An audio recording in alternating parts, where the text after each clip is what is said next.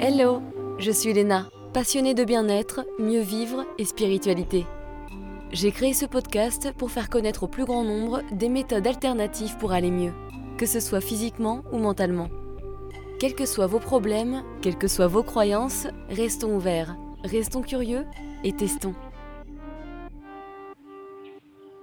Bonjour à tous. Alors aujourd'hui, je vais vous conseiller de prendre des notes car nous allons parler du nerf vague avec Jean-Marie Desfossés, auteur, conférencier, enseignant. À la suite de problèmes de santé, il s'est formé à de nombreuses techniques respiratoires thérapeutiques, notamment aux États-Unis. Il est également le fondateur de la coach respiration.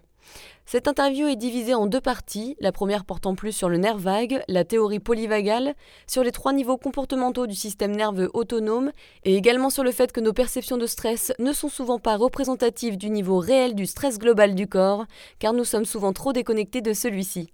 Le deuxième épisode est quant à lui plus pratique, si je puis dire, puisque l'on va parler de respiration, et je suis persuadée que vous qui m'écoutez ne respirez probablement pas bien en ce moment même. Sorry les cocos, vous allez voir, ça tombe bien en même temps, car nous commencerons ce deuxième épisode par un exercice de respiration rapide à faire tous les jours pour s'apaiser.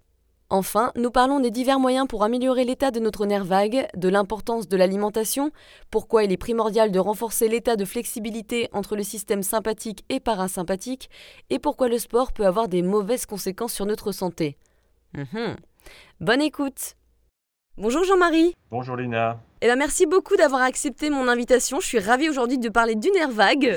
Commençons par la base. Qu'est-ce que le nerf vague Parce que c'est peu connu du grand public, c'est un sujet vaste, compliqué. Je dois l'avouer que c'était pas facile de préparer cette interview, mais c'est un sujet passionnant et vraiment important. Alors explique-nous si tu veux bien. Alors le nerf vague, ben, on va se dire que c'est pas si compliqué que ça en fait. c'est un chef d'orchestre, il y a juste qu'il est invisible et imperceptible. Par contre, il fait des choses extraordinaires puisque les mélodies qu'il va diriger sont toujours des mélodies qui euh, donnent au corps des possibilités de s'adapter, de se réparer. C'est le nerf qui va activer les mécanismes, les modes de fonctionnement que j'appelle de longue vie. Donc ça, ça, ça c'est simple. Ensuite, où se trouve-t-il? Alors dans le corps, il y a des nerfs qui viennent de la moelle épinière et d'autre part des nerfs très anciens d'ailleurs dans la, fabrication des, êtres vivants, dans l'évolution, qu'on appelle les nerfs crâniens. Il y en a 12 et le dixième, c'est le nerf vague. Alors ils ont la particularité donc de ne pas passer par la moelle épinière, pas passer par la colonne vertébrale, mais d'être soit dans le crâne et d'y rester, c'est le cas des, nerfs optiques, par exemple. Voilà. C'est le cas des nerfs auditifs. Mais le nerf vague va être le seul à s'évader du, crâne. Alors, il part du centre du cerveau, traverse les zones de la mémoire, et c'était peut-être pas un hasard parce que la mémoire, les souvenirs que l'on a pourraient moduler son activité aussi. Et puis il va innerver un petit peu le, crâne, un petit peu l'oreille interne, un petit peu certains euh, muscles ou structures à l'intérieur de la, de la bouche, et puis plonger euh, sous les oreilles, le long des, des, artères carotides, vers le tronc. Et là, il va innerver l'ensemble des organes euh, vitaux, des organes profonds. Donc, le cœur, poumons, foie, les intestins, c'est très long les intestins d'ailleurs, euh, la vessie, euh, les reins, etc. D'accord. Et alors pourquoi il est si important euh, À quoi il sert exactement? Qu'est-ce qu'il régule? Ah bah, Parce que c'est le chef d'orchestre de, des modes de fonctionnement de longue vie. Donc si on supprimait le nerf vague, vous n'auriez plus aux commandes que la partie du système nerveux qui est le système nerveux excitant. Alors là, c'est là que c'est, c'est pas que c'est compliqué, mais il y a quelque chose d'important. Le nerf vague, en fait, il a, on pourrait dire qu'il a deux fonctions. Il ne faut pas mélanger les deux, bien que lui fasse les deux en même temps. Il y a d'une part, le, dans le système nerveux autonome, c'est-à-dire ce qui nous fait fonctionner de façon automatique, le système excitant, système sympathique, et le système calmant, dit système parasympathique. Le nerf vague est le nerf, est le bras droit, le bras droit du système nerveux calmant du système nerveux parasympathique. Donc c'est par lui que les ordres calmants venant du cerveau vont être distribués dans le corps. Ça c'est une chose. Mais ce qui est particulier et qui fait toute sa richesse, c'est que on s'en est rendu compte depuis 25-30 ans, et ça a été une sorte de petite révolution. Le nerf vague a par exemple une fonction anti-inflammatoire. Alors, euh, ça a été un peu une révolution parce qu'un nerf n'est pas censé avoir une fonction immunitaire, une fonction avec notre système de défense naturelle. Et pourtant, c'est la réalité. Mais en réalité, ce n'est pas juste une fonction sur le système immunitaire, mais une fonction encore plus générale. Le nerf vague est le nerf qui pilote le niveau de réparation, d'adaptation du corps. Parmi toutes les fonctions d'adaptation, réparation du corps, l'une d'elles est le système immunitaire. Quand le nerf vague est très actif, le système immunitaire fonctionne au mieux et plutôt que de basculer dans des réactions très inflammatoires, le corps va être dans des actions adaptatives par rapport à une molécule inconnue. Donc le corps, au lieu de développer une allergie, réaction inflammatoire, va euh, apprendre à, côtoyer cette molécule et puis euh, vivre avec normalement. Ça, c'est pour mm. l'immunité. Mais c'est vrai aussi pour la réparation des intestins, du système nerveux, des processus même d'adaptation du système nerveux. Donc ce ne serait même pas de la réparation, mais de l'adaptation, par exemple, l'apprentissage, euh, la mémorisation, qui sont donc des adaptations à des situations, sont optimalisés si votre nerf vague est plus actif. Donc le maître mot, c'est un nerf calmant, d'une part, et d'autre part, le nerf qui contrôle les capacités naturelles de réparation, d'adaptation du corps. Et c'est pas rien. c'est énorme. C'est énorme. C'est énorme, effectivement, mais ce qui est assez surprenant, c'est qu'on parle toujours du cerveau comme étant plutôt le chef d'orchestre, le grand Manitou, celui qui déciderait et qui nous apporterait des informations. Mais en fait, comme tu as dit, il semblerait que 80% des informations véhiculées par le nerf vague, elles viennent en réalité d'en bas, c'est-à-dire du reste du corps, et que seulement 20% des infos descendent vers nos organes. C'est vraiment intéressant, et d'ailleurs, on comprend mieux le terme anglais gut feeling. C'est vrai. Alors, le cerveau reste le, centre, enfin l'ordinateur central, le nerf vague par lui-même, même s'il contient des corps cellulaires, notamment euh, au niveau des intestins, on ne peut pas vraiment dire qu'il a une autonomie propre. Mais euh, c'est par le nerf vague que transitent toutes les informations qui sont positivantes dans le sens réparation, adaptation. Mais ce qui est vrai du nerf vague, c'est que enfin, ce qui m'intéresse beaucoup et me fascine dans le nerf vague, c'est que il est l'illustration anatomique, c'est-à-dire dans une structure qu'on peut voir dans le corps, que le corps fait un tout. Et donc, effectivement, on n'est pas un cerveau. on ne peut pas soigner tout juste en soignant le cerveau ou en influençant le cerveau pris de façon isolée. Le cerveau tient en permanence compte de l'état dans lequel le corps entier se trouve. Alors, c'est vrai pour les intestins, bien sûr, le, cerveau, via le nerf vague, écoute en permanence ce qui se passe dans chaque centimètre carré de la surface de nos intestins. Mais c'est vrai aussi pour, euh, euh, par exemple, le taux de, de calcium, de, sodium, de magnésium que vous avez dans le sang. C'est vrai au niveau de la fatigue que vous pouvez avoir au niveau des reins. C'est vrai au niveau des postures que vous pouvez avoir et des états de compression de certains organes. C'est vrai au niveau des extensions des tissus pulmonaires. Est-ce que vous vivez poumon plein, comme des gens stressés, ou poumon vide? Tout cela est collecté comme information par le nerf vague. C'est une sorte de Big Brother qui fonctionne à notre insu. Personne ne peut avoir accès à ces infos. Et ça remonte au cerveau où elles sont traitées et puis ensuite euh, analysées et, des décisions sont prises. Et c'est cela, l'ensemble de l'état de non-stress, l'état de tranquillité de l'ensemble du corps qui est pris en compte. J'avais lu que ces informations qui remontaient vers le cerveau, elles étaient de deux types. Si tu veux, ça parlait des informations physiologiques de notre corps et du niveau de danger-sécurité. Alors, il est certain que les, récepteurs qui permettent de, recevoir l'un ou l'autre ne, sont ne sont ni au même endroit exactement, ni forcément les mêmes. Mm-hmm. Après, les, choses s'entremêlent d'une façon qui est plus, plus, plus fine que ça. Il est vrai que si l'on manque de, de sodium ou qu'on a un excès de gaz carbonique dans le sang, un manque d'oxygène, ok, euh, il, y a des informations qui vont remonter et qui sont des informations physiologiques. Après, le niveau de dangerosité pour le corps est quelque chose qui, est complexe parce que comment est-ce que votre cerveau peut savoir que vous êtes en danger de mort? Mhm. J'ai beaucoup, je suis physiologiste, donc c'est l'étude du fonctionnement du corps j'ai un immense respect et admiration pour le cerveau, mais enfin, quand même, c'est qu'un tas de cellules. Comment est-ce qu'un cerveau pourrait savoir que quand vous allez passer un feu rouge, vous vous mettez en danger? Comment est-ce qu'il peut savoir ça? Une question intéressante, c'est peut-être une question un peu provoque, mais on se dit, bah oui, parce qu'on a appris, etc. Mais oui, mais fondamentalement, qu'est-ce que c'est quoi les, c'est quoi les, dangers pour le corps?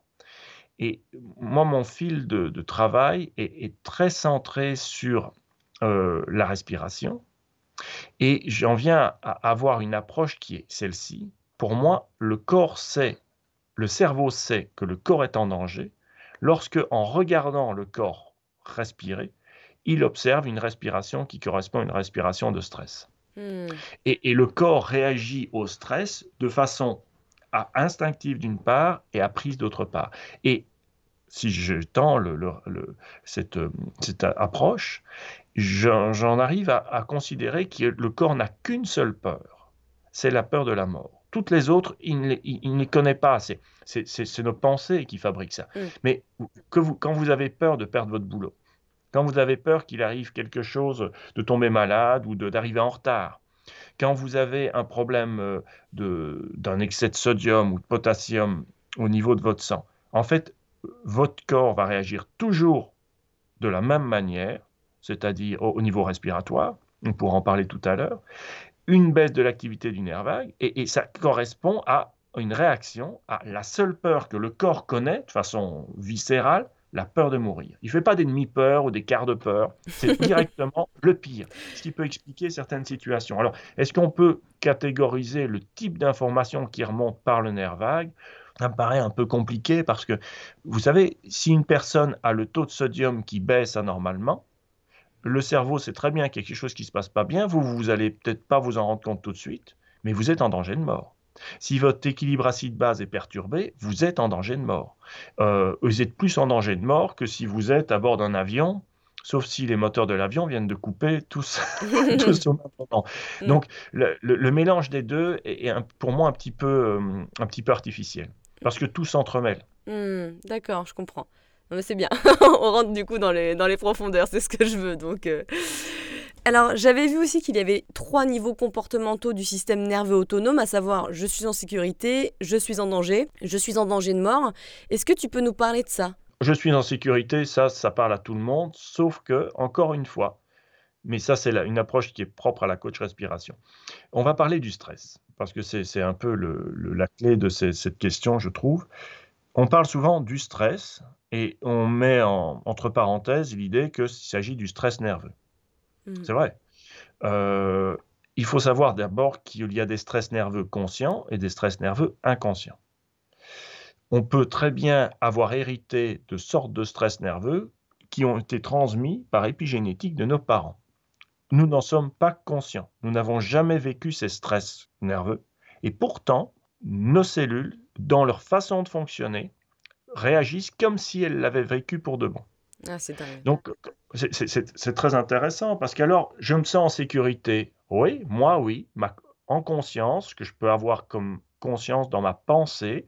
Ok, tout va bien. Mais en réalité, mes cellules, au niveau de l'expression de leur, leur gène, fonctionnent comme si j'avais subi des stress importants donc là, on est bien avec la différence stress nerveux conscient inconscient. Déjà, ça fait ça relativise la notion du je me sens en sécurité ou pas. si déjà vous vous sentez pas en sécurité, c'est sûr qu'il y a un problème. Mais vous pouvez vous sentir très bien en sécurité et avoir quand même des soucis au niveau nerveux. Et alors, en coach respiration, on ne parle pas du stress, mais des stress pour insister sur le fait que, en plus des stress nerveux inconscients, il y a tous les stress que j'appelle physiologiques. C'est-à-dire, vous pouvez avoir un excès de sucre dans le sang, un manque de, oui, un manque, enfin une, carence en potassium, une carence en zinc, une carence en, magnésium qui échappe à notre conscience. Et à nouveau, on va pouvoir se sentir en sécurité. Toutes les conditions extérieures perceptibles sont réunies et pourtant notre cœur a un problème. J'ai parlé d'éléments là dans le sang d'analyse sanguine, mais ça peut être aussi un endroit de votre intestin où il y a une flore intestinale un peu bizarre. Ça peut être aussi, ça c'est très intéressant, la posture que je, j'offre à mon corps. euh, je défends l'idée que le corps parle au cerveau. C'est parce que, bon, alors, comment parle-t-il au cerveau? Il parle pas en français, ni en anglais, ni Turn right, turn left. voilà, en langue internationale. Il parle en posture, en mouvement possible, en amplitude de mouvement. Et par exemple, ça fonctionne dans les deux sens. Quand vous êtes stressé, bah, vous avez une tendance à basculer un peu la nuque en arrière, fermer les épaules, un petit peu se voûter, se remettre un peu, se recroqueviller, un peu comme on dit en, chien de fusil. À l'inverse, si vous êtes très très bien dans votre vie, tout va bien, mais que vous adoptez cette posture, votre corps va dire au cerveau, tiens, il y a une histoire bizarre qui est en train de se passer, là ça va pas bien. Il y a quelque chose qui ne va pas. Ou voire ça va pas bien du tout. Et lorsqu'on est assis, par exemple, dans les sièges de voiture, où il est très difficile d'avoir une posture qui est ouverte, lorsqu'on se s'avachit dans un, canapé bien confortable et qu'on est tout courbé et que le corps est incapable dans cette posture de respirer librement, il faut savoir qu'on peut avoir la sensation que tout va bien, mais que notre corps raconte une histoire très anxiogène à notre cerveau. Sans avoir les sensations. sans avoir les sensations, tout à fait. C'est étonnant parce qu'on se dirait dans ces cas-là qu'il euh, enverrait des messages qui nous montreraient qu'il bah, faut changer de position ou en tout cas qu'on n'est pas bien euh, au moment T. Mais il envoie des messages qui sont le, la respiration qui est étrange, qui est, qui est tout étouffée. Hmm. Et, mais comme la majeure partie des personnes aujourd'hui euh, est dans un tel niveau de stress global, donc tout stress confondu, qui fait que le, la personne s'est coupée des sensations profondes de son corps, la personne ne sent rien. Hmm si vous travaillez sur le, lien aux sensations profondes du corps, la personne ne va pas rester comme ça, elle va se mettre dans une posture, voilà, je prends l'exemple de, vous savez, dans les canapés où on est tout, en, ah, tout enfoncé, on a le dos bien arrondi, voilà, on, a, on peut se laisser aller complètement, mais courbé. Eh bien, si vous travaillez un peu sur la position de votre corps, vous n'aurez pas envie de vous tenir comme ça. Vous allez, allez, corriger, vous allez vous asseoir sur le bord du canapé droit, parce que vous, avez vous aurez l'impression de, de, de, d'étouffer. Mais, mais, mais, le stress coupe des sensations profondes du corps, c'est une mesure de protection. Et, le résultat, c'est qu'on va pouvoir adapter posturalement des, postures qui ne sont pas bénéfiques pour nous. C'est vrai dans ce sens-là, c'est vrai aussi que ça va priver le corps de, mouvements instinctifs que le corps réclame. Par exemple, l'étirement. Oui. L'étirement, un chat, un enfant, un jeune enfant, un bébé s'étire spontanément. Les chats, les chiens, ils vont pas se lever une seule fois après avoir dormi sans d'abord s'étirer même s'ils sont très goulus et qu'on leur propose leur friandise préférée, d'abord ils vont s'étirer, puis venir. C'est rare, rarissime les humains qui s'étirent avant, après avoir été allongés systématiquement. Mais ça se travaille, à nouveau, reconnexion aux sensations profondes du corps, abaissement des niveaux de stress. Il y a une reconnexion aux sensations profondes, peut-être via même certainement via le nerf vague. Et là, on a vraiment une reconnexion à soi et on ressent à nouveau le, besoin, le besoin spontané de s'étirer, de bailler, de se laisser bailler. Et, voilà, c'est une, reconnexion à, des, des, sensations de vie à l'intérieur du corps. Donc, le point de départ qui était les trois niveaux de stress, je me sens bien, je me sens euh, en, danger, je me sens en danger de mort, euh, bah, je peux vous assurer que ceci, la, perception qu'on peut avoir du niveau de stress n'est pas représentative du niveau réel de stress global du corps. Hmm. Ensuite, euh, un dernier exemple qui nous échappe complètement, c'est si le corps a, tendance à s'acidifier. Il y a des gens qui me disent ah je suis en acidose, euh, c'est impossible. Si vous votre l'acidité de votre sang évolue, même de très peu, vous mourrez. C'est très rapide. L'écart euh, autorisé est très faible. Vous aurez mal à la tête, puis très vite vous allez mourir. Mais je pense qu'il parle de ce qui se passe à l'intérieur de notre ventre, non plutôt? Non, non, c'est l'idée. alors le fait est que ils sont effectivement peut être en, en, état où le corps lutte contre une acidification. Voilà.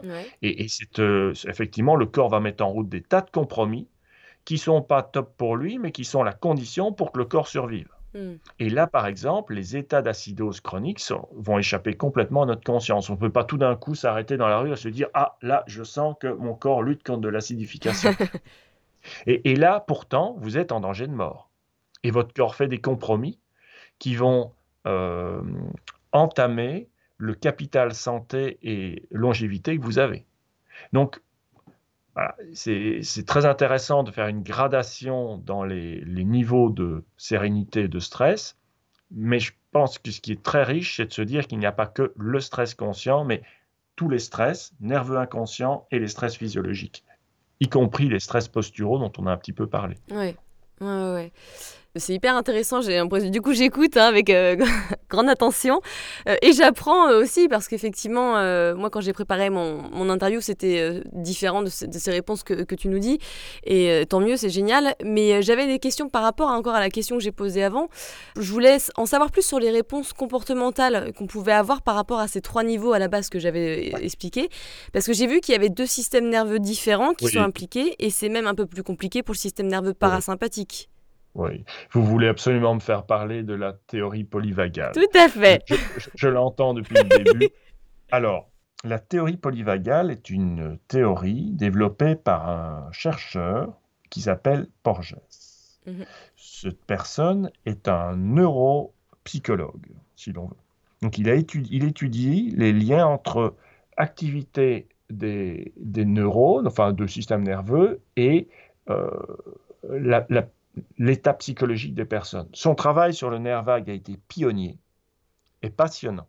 En même temps, il a développé une approche qui, est devenue un peu philosophique. Et je comprends parce que j'ai le même euh, flux avec le travail sur la respiration. Quand on commence à arrêter de découper les choses, mais qu'on fait des ponts entre eux et qu'on se rend compte que tout est relié, mm. on découvre que c'est vrai pour la respiration que je connais et lui pour le nerf vague, que il y a comme une dimension euh, symbolique et, psychique à, tout ça. Bon, c'est passionnant.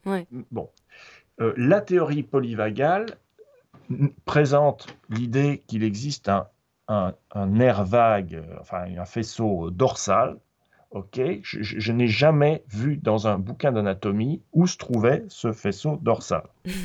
Alors en fait, je, pense que c'est lié. vous, pouvez faire des recherches et si vous trouvez, vous, vous me dites.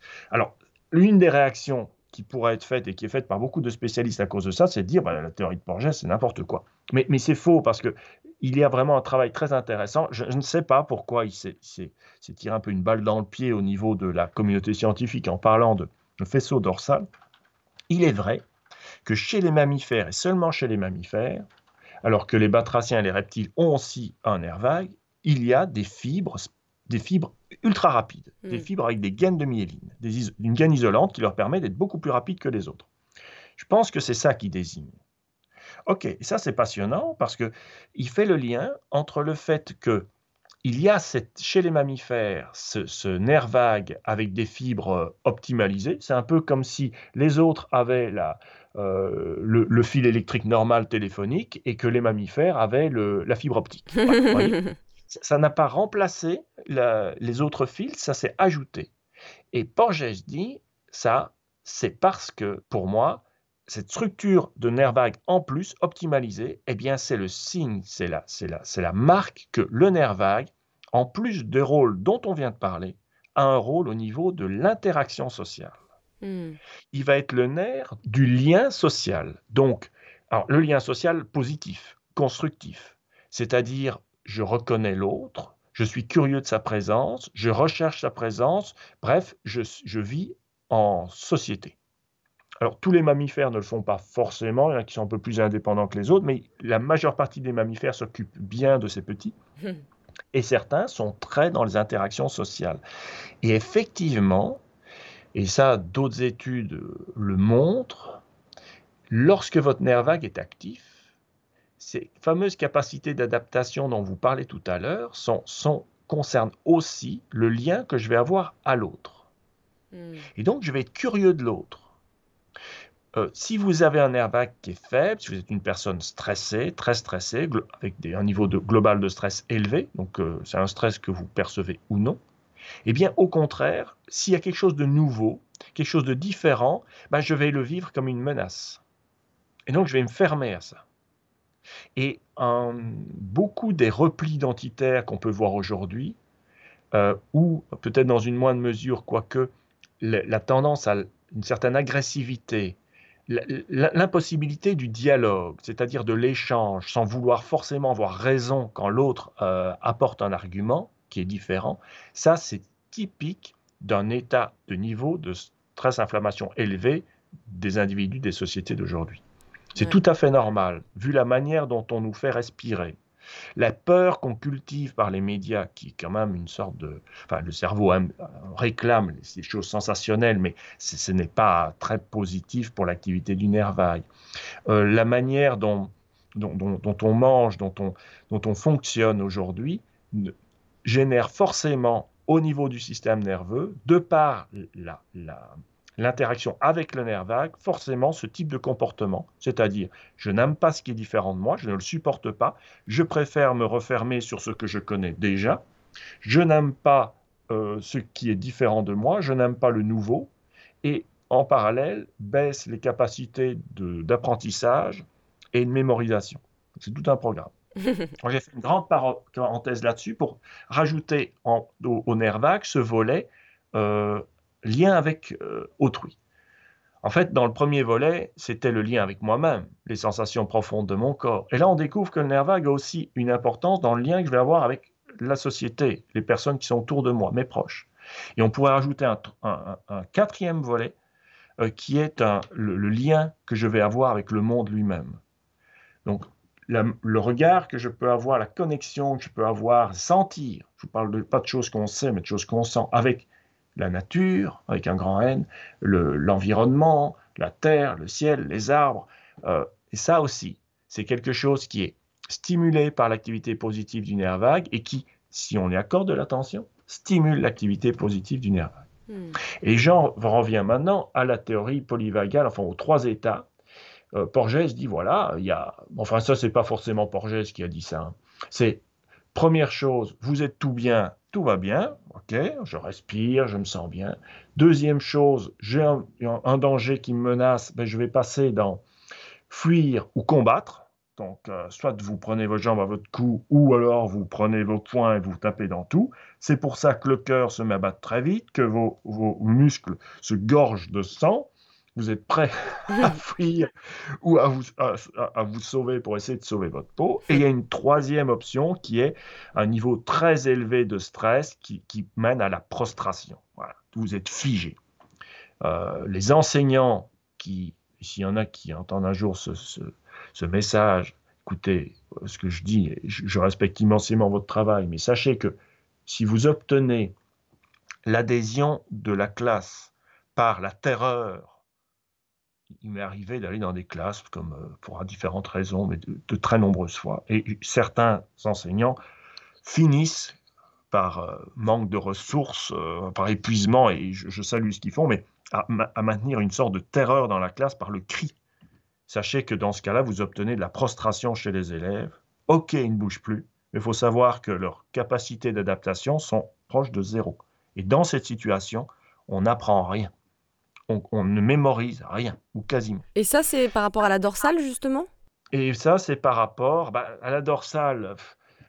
Euh, oui et non, parce que cette prostration qu'on peut voir, par exemple, chez un, lézard qui fait le mort, euh, le lézard qui fait le mort n'a pas les fibres myélinisées, mm. et donc, est-ce que c'est typique de la dorsale? Ça, Borges n'a jamais été avec des électrodes voir ce qui se passait au niveau de cette fibre dorsale, mais une fois encore, la, après, bon, on ne va pas insister là-dessus parce que je veux pas, j'ai de l'estime pour le travail de Porges, mais anatomiquement, si vous cherchez une coupe euh, du nerf vague on vous montre, voilà, ça c'est le fibre dorsale, je, suis désolé, mais je ne la vois pas, moi.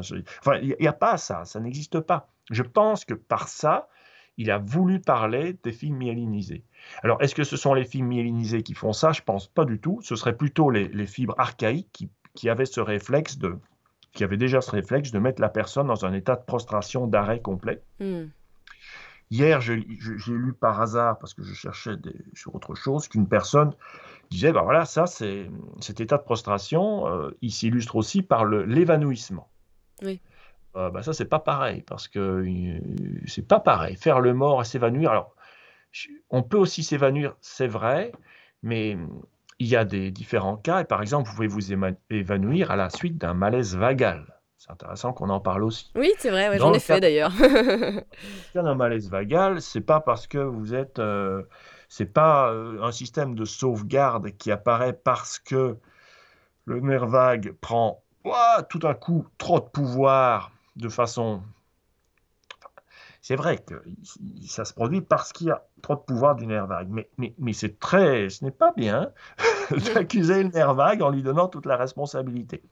Le malaise vagal intervient lorsque le système nerveux excitant, qui est censé faire l'équilibre avec le nerf vague, est tellement sollicité qu'il en est, qu'il est épuisé et que pendant un instant, il tombe à genoux, il s'arrête. Hmm. Et quand le système nerveux excitant euh, tombe à genoux, le nerf vague, qui ne sait faire qu'une chose, c'est calmer les gens, ben, il se retrouve avec tous les pouvoirs dans les mains et, avec tout le côté bénéfique et positif qu'il a, il ne peut rien faire d'autre que calmer les personnes. Et il le fait tellement bien quand il n'y a pas son alter ego opposé que la personne, son cœur ralentit, la pression artérielle baisse et boum, la personne euh, tombe à terre. Hmm. Mais ça ne tombe pas forcément parce que la personne a eu euh, un choc émotionnel. Ça peut être juste parce que la personne, au contraire, a vécu quelque chose de très relaxant et que son système nerveux excitant s'est dit, bah, là, dans ces conditions-là, j'ai plus besoin d'activer le starter adrénaline au maximum et donc je me coupe un instant. Oui. Hmm. Donc, euh, voilà, voilà. On a vu euh, plein de choses sur le nerf vague, ses capacités de, de connexion avec soi-même, avec les autres, avec le monde, et puis ces interactions qui pouvaient être poussées au maximum en cas de stress où il y a, dans certains cas, prostration complète de l'individu hmm. qui se trouve incapable de, de, bouger, de parler. Mais le plus souvent, moi, ce qui me, me préoccupe, sur lequel je, je, je pense qu'il est intéressant de, de, porter le regard, c'est l'état de stress moyen que l'on vit au quotidien mais de manière continue. Surtout qu'on ne s'en rend même plus compte parce que c'est devenu une habitude. Voilà, parce que les manifestations extraordinaires, la personne se fige, s'évanouit, se pétrifie, bon, ça, ça, arrive dans des situations extrêmes, mais par contre, l'état de stress global élevé est la situation courante aujourd'hui. Alors, on va me dire, ah, peut-être qu'il cherche à faire de la, je sais pas, de la, publicité. parfois sur Internet, les gens me disent, ah, vous faites de la pub pour euh, votre technique, etc. moi, écoutez, c'est la vie d'une personne ou d'autre, j'ai pas de souci. Tant mieux si elles se sentent bien et tout va bien dans leur vie. Moi, cette situation et la le, comment l'absence de technique que j'avais pour la, la gérer, euh, m'a conduit à être profondément malade, à, manquer de mourir quand j'avais 38 ans d'un syndrome de fatigue chronique qui a duré 18 euh, ans. Mmh. Et, il y a dans cet état de stress nerveux, enfin de stress global constant, un danger qui est l'usure prématurée du corps. Voilà. Et, ça, effectivement, ça induit un abaissement constant de l'activité positive du nerf vague et, ça, ça c'est ça c'est ce, ce n'est pas ce n'est pas très intéressant, ni pour vivre bien, ni pour vivre en bonne santé, ni pour vivre bien dans sa tête et, dans son corps. Hmm. Et ça, c'est quand euh, on utilise notre système sympathique? C'est de cet état-là dont tu parles? C'est quand la balance entre les deux, parce que ce qui est très important aussi, c'est que on a parlé du, du nerf vague, on a parlé du système parasympathique, mais en réalité, ce système et c'est souvent le cas dans le corps humain, c'est pas un système, euh, c'est un système de balance, donc il y, a, il y a deux opposés. Et ce qui compte dans ce système, c'est pas juste que les deux opposés aient de la une existence, c'est l'état de flexibilité du système. Quand tu parles des deux états opposés, tu parles du système sympathique et parasympathique? C'est ça, le système excitant et le système nerveux calmant. Parce que on peut se dire, ben voilà, euh, les situations dans le monde, euh, voilà, dans mon environnement et dans mon corps est telle que euh, mon système excitant est très sollicité. Pas de problème, je vais hyper muscler mon système calmant et ça va, l'un va compenser l'autre. Alors, on, crée donc, on restaure donc un équilibre, c'est vrai, mais la clé de ça, c'est la flexibilité. Donc, par exemple, imaginons que notre système de balance excitant calmant sympathique, parasympathique, ce soit un tape-cul d'enfant dans les, dans les parcs publics. Et sur ce tape-cul, on va dire qu'il est très très solide, on met deux éléphants. Donc les deux systèmes sont très forts. le premier est excitant et fort parce que le monde est très excitant, très stressant, et le deuxième est fort parce que j'ai fait des tas de choses pour le, muscler. Euh, si moi j'arrive, les deux, donc le tape-cul est vraiment à l'équilibre, les deux éléphants, ben, aucun des deux ne touche le sol, j'arrive et je veux euh, faire bouger le système, c'est-à-dire je veux faire monter un éléphant, descendre l'autre. Il va y avoir une inertie à ce dispositif. À l'inverse, au lieu de mettre deux éléphants, je mets deux petites souris. À nouveau, le, tape-cul est à l'équilibre. Mais si je veux arriver et faire bouger, monter une souris, descendre l'autre, ça, ce sera facile parce que le système a moins d'inertie. Hmm. regardez, un enfant, il joue, il est dehors, il court, il rigole. Il se casse la figure, il pleure. Une minute après, il rit à nouveau, il repart jouer. Ça, c'est de la flexibilité. Alors que nous, on fait la gueule pendant trois jours. voilà, tout à fait. Il nous arrive quelque chose, on va avoir du mal à sortir ça de notre esprit, on va, et notre corps est plus on vieillit, et le temps est un stress qui s'accumule aux autres, plus on vieillit, et plus, plus d'ailleurs, plus on, subit du stress sans le compenser, et plus les systèmes en équilibre va devenir, va avoir une très forte inertie. Et donc ça, ça c'est une situation qui est problématique parce que ça nous empêche de, de rebondir. Hmm. Donc ça, c'est un manque de, flexibilité des deux systèmes nerveux. C'est le, de l'ensemble deux. Hmm de l'ensemble qu'ils forment. Ah, et c'est ça qui est intéressant de ne pas, par exemple, on peut renforcer le système nerveux excitant, on peut renforcer le système nerveux calmant, et ce qui est intéressant, c'est d'être capable de baisser les deux, ou plus exactement, de baisser le système nerveux excitant pour permettre à un système nerveux calmant plus, non musclé d'agir quand même. Il y a donc deux manières de se calmer, soit en surmusclant le calmant, soit en, apprenant à démuscler le système nerveux excitant. Et, ça, c'est une, nuance qui vient si, on rajoute la notion de nécessaire flexibilité du système en équilibre. Ça, c'est génial. Et c'est la solution un petit peu à nos maux du quotidien qui se développent de plus en plus et qui n'ont pas dû être aidés par le confinement d'ailleurs. Je pense que le Nervac, ça n'a pas dû l'aider. non, en effet. L'anxiété énorme et, d'ailleurs grandissante, parce que quand vous êtes anxieux, votre corps prend des, prend des postures anxieuses qui renforcent l'état. Les personnes sont très très anxieuses. Euh, le, masque qui, quand on ne bouge pas et qu'on, ok, tout va bien, mais quand on bouge avec et qu'on commence à, qui, s'humidifie ou qu'on doit parler de façon suivie, qu'on doit bouger, euh, c'est quand même un frein euh, respiratoire qui, qui, va toujours déformer la respiration dans un sens de ça va créer une gestuelle de respiration qui est une gestuelle de, de, stress pour le de, de, respiration de stress. Donc c'est vrai que ça n'a pas du tout aidé. Et Jean-Marie, j'ai une question euh, parce que j'ai entendu plusieurs personnes et dont moi, moi je respire beaucoup, hein, je, fais, je fais pas mal de respiration, etc. Mais quand, par exemple, quand je vais pas faire une pratique de 20 minutes et me concentrer et du coup ça va bien se passer, quand j'essaye de respirer, en fait ça va me provoquer plus de stress, d'anxiété. C'est-à-dire que j'ai mon plexus solaire qui va être encore plus anxieux. Et j'ai d'autres personnes qui m'ont parlé de ça. C'est-à-dire quand ils respirent, quand ils prennent le temps de, de, mettre de la conscience, euh, il y a de l'anxiété qui se rajoute. Est-ce que tu sais pourquoi? Est-ce que c'est parce qu'on est vraiment encore que dans le système sympathique et qu'on n'a pas réussi à se calmer avant de faire de la respiration? Alors, est-ce que je sais pourquoi? Je, peux proposer la, la réponse qui me vient. Mmh donc, euh, l'approche que j'ai de la, respiration, de la gestion des stress, s'inscrit dans quelque chose à, qui à quoi j'ai donné un nom, coach respiration. C'est pas l'idée que la respiration est un, enfin que qu'on est un coach qui, qui, qui dit aux gens vous respirez mal, vous devez respirer comme ça. L'idée c'est que la respiration spontanée est un coach qui nous renseigne sur notre niveau de stress euh, global, sans mentir.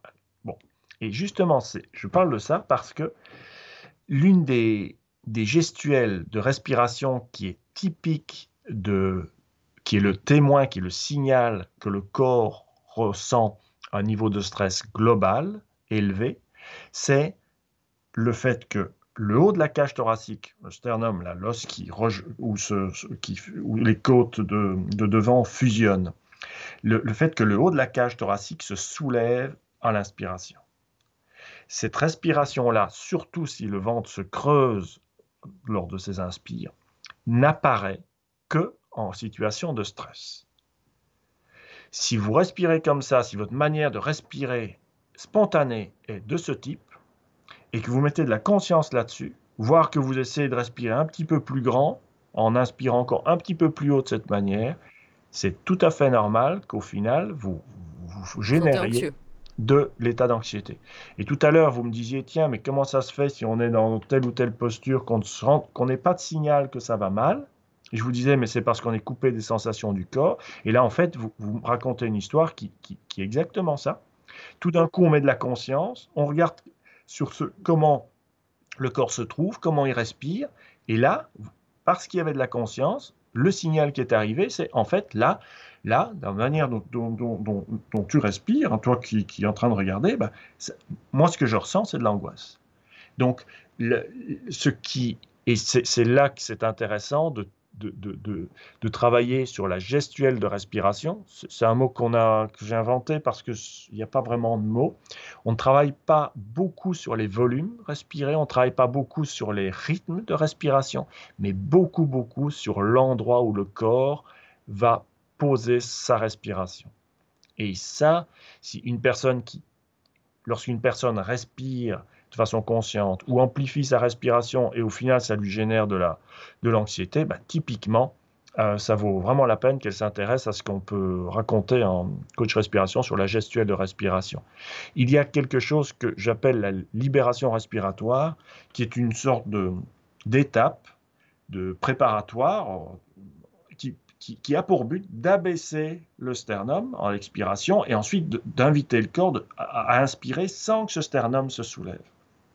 Alors c'est vrai que si vous regardez des adultes, des enfants d'aujourd'hui, vous allez voir la majeure partie des personnes qui, respirent avec le sternum qui se lève. Ok. Alors que les bébés, c'est pas le cas, il me semble qu'ils respirent par le ventre, euh, c'est ça hein? Oui, c'est vrai.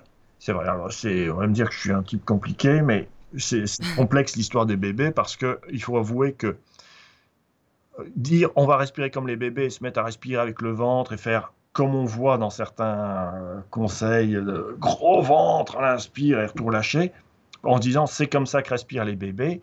Euh, oui et non, les bébés ont deux caractéristiques particulières. Un, leur ventre est tout en gros, donc il euh, faut garder toute proportion. Et deuxièmement, et ça c'est vraiment important en gestuelle de respiration, ils ont les côtes ouvertes. Les côtes basses sont ouvertes, c'est béant une cage thoracique de bébé.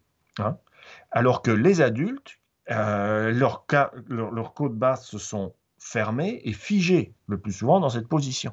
Donc, si on veut respirer comme les bébés, moi, j'ai aucun problème avec ça, c'est super, mais à condition de le faire côte ouverte. Et dans ce cas-là, vous serez incapable d'avoir un ventre qui devient énorme à l'inspire.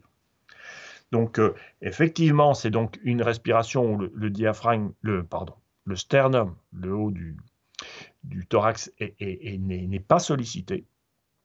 Euh, et entre parenthèses, un enfant qui aurait de la fièvre, un enfant qui, serait en détresse, se mettrait lui aussi à respirer d'ailleurs avec ce sternum qui est mobilisé. Donc, si vous avez des, angoisses, une des premières choses à faire, c'est de, j'appelle ça abaisser le bouclier, c'est-à-dire essayer de travailler sur cet abaissement du sternum et demander au corps de l'autoriser à inspirer respirer avec la partie plus basse de votre corps. Donc tu veux dire qu'il ne faut pas respirer donc par le sternum, chose que l'on fait le plus souvent, qu'il ne faut pas non plus respirer trop bas, mais c'est plutôt ouvrir les côtes, c'est ça? Ah bah vous pouvez jamais respirer trop bas, c'est pas le souci. En fait, c'est en gonflant le bas du ventre au ah. niveau du nombril. Des fois on nous dit ça, c'est pour ça. Ah, alors en coach respiration, l'expression gonfler le ventre, je, je, ne l'utilise jamais parce que les gens vont, vont vouloir j'ai vu des choses terribles, les gens qui poussent pour gonfler le ventre. Euh, en fait, on, on met en compression les intestins, les viscères, c'est pas bon, c'est pour avoir des hémorroïdes, des varices, des choses dont personne ne parle parce que c'est honteux, mais ah, ça, peut faire du bien pendant six semaines, pendant peut-être six mois, mais sur le long terme, les, techniques qui consistent à pousser pour gonfler le ventre à l'inspire, c'est, enfin, mon avis personnel, qui est partagé par un certain nombre de personnes qui ont essayé aussi sur le long terme, qui se sont, sont rendus compte que ça n'allait pas, c'est que c'est, sur le long terme, c'est, pour moi, c'est pas bon. Alors, Est-ce que euh, tu parles de la respiration de Wim Hof, par exemple, ou non, rien à voir? Oh, Non, parce que lui, il fait des transferts, et c'est spécial, il fait des transferts de... il fait des transferts. L'instruction c'est vrai qu'il demande de gonfler au maximum des choses, mais bon, c'est. Ça remonte après, ça remonte vers le haut, donc c'est un peu différent, c'est un cycle. Il y, a, une sorte de transfert qui est fait, et puis on ne fait pas ça, on ne cherche pas à avoir ça au quotidien. Bon, bref, euh, c'est vraiment très particulier parce que ça va avec toute une technique. Euh, je pense qu'il faut être un peu résistant, hein, parce que moi, si je me, je me mets sous l'eau froide, je peux le faire avec un gant de toilette, mais au-delà, je, même si je vais, quand j'étais malade, c'est une anecdote, on m'a dit, mais ouais, ce qui est très bon, c'est d'aller marcher pieds nus dans la rosée. J'avais le corps vraiment très très abîmé, vraiment très très abîmé. Je l'ai fait, j'ai eu la crève dans une semaine.